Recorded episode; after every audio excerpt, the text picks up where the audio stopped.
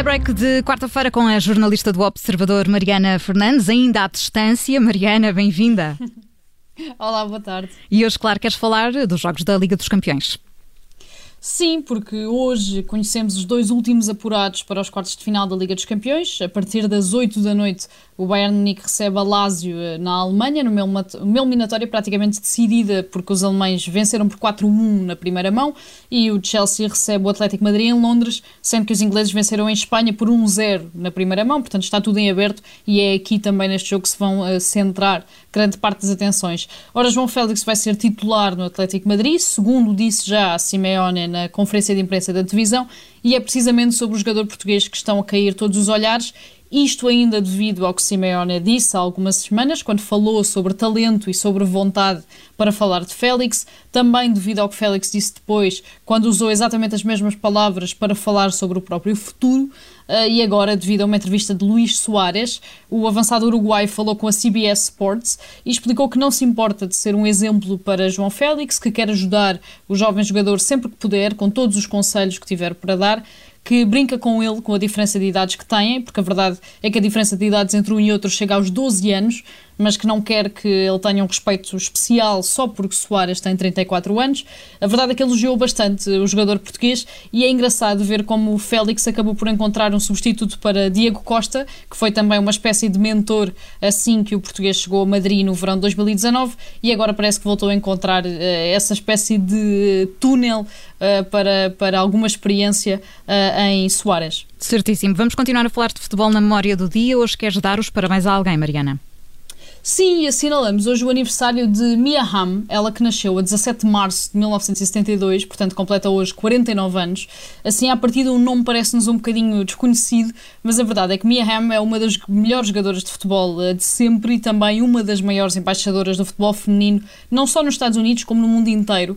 Ela teve o primeiro contacto uh, com o futebol em Florença, em Itália, enquanto a família estava a viver na Europa, e depois começou a jogar quando voltou aos Estados Unidos, fez todo aquele percurso normal nos Estados Unidos, desde as equipas infantis até às equipas universitárias. Estreou-se pela seleção em 1987, portanto apenas aos 15 anos, o que fez dela na altura a jogadora mais nova de sempre a representar os Estados Unidos. E começou aí uma carreira internacional que durou até 2004, com 276 internacionalizações. Ela é a terceira mais internacional de sempre pelos Estados Unidos. Marcou também 158 golos. Ganhou dois campeonatos do mundo, incluindo o primeiro de sempre em 1991 e depois também ganhou em 99, sendo que também pelo meio participou nos 95 e no, no, no 2003 foi a grande cara, a grande embaixadora da primeira liga profissional de futebol feminino nos Estados Unidos, criada no início do século, e a verdade é que ela ainda conseguiu jogar profissionalmente três anos, até 2003. Antes disso, tudo o que ela fez, todo o percurso que fez foi amador, porque o futebol feminino ainda não estava uh, profissionalizado nos Estados Unidos. Atualmente é embaixadora global do Barcelona, é sempre chamada pela Federação Norte-Americana quando é preciso escolher um novo selecionador, portanto, como a conselheira, faz parte da administração da Roma, eh, do clube italiano, e é uma das donas do Los Angeles FC, o clube uh, da Liga uh, de Futebol masculino dos Estados Unidos.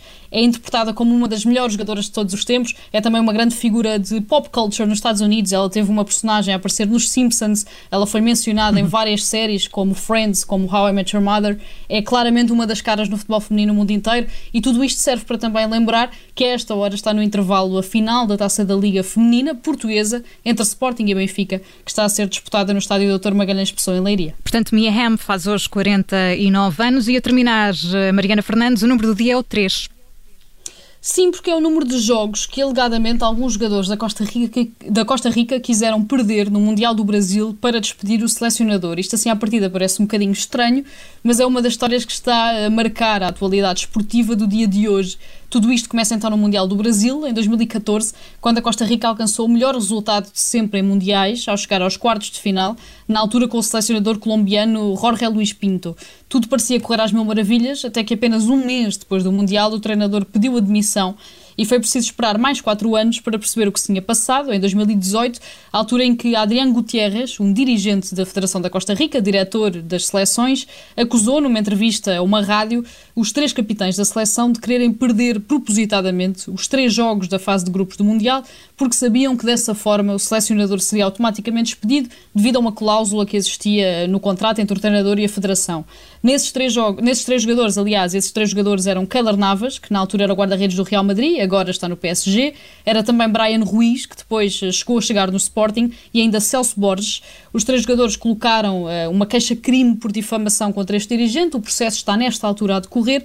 Tanto Brian Ruiz como Celso Borges já testemunharam, negaram todas as acusações, mas assumiram que existia algum desgaste na relação entre jogadores e selecionador. Entretanto, o antigo presidente da Federação da Costa Rica também já testemunhou, disse que só Keller Navas é que colocou a hipótese de perderem os três jogos, portanto, acusou diretamente o atual guarda-redes do PSG.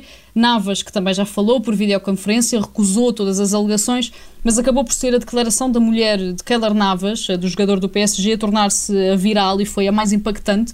Isto porque acabou por revelar algo que não se sabia, que era o facto de Keller Navas ter sofrido uma depressão uh, grave depois das primeiras acusações, portanto, da primeira entrevista de Adriano Guterres, que teve de ser medicado, que não conseguia dormir.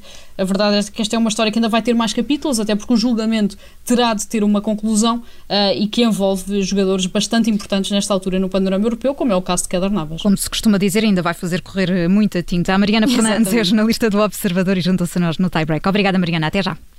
Até já!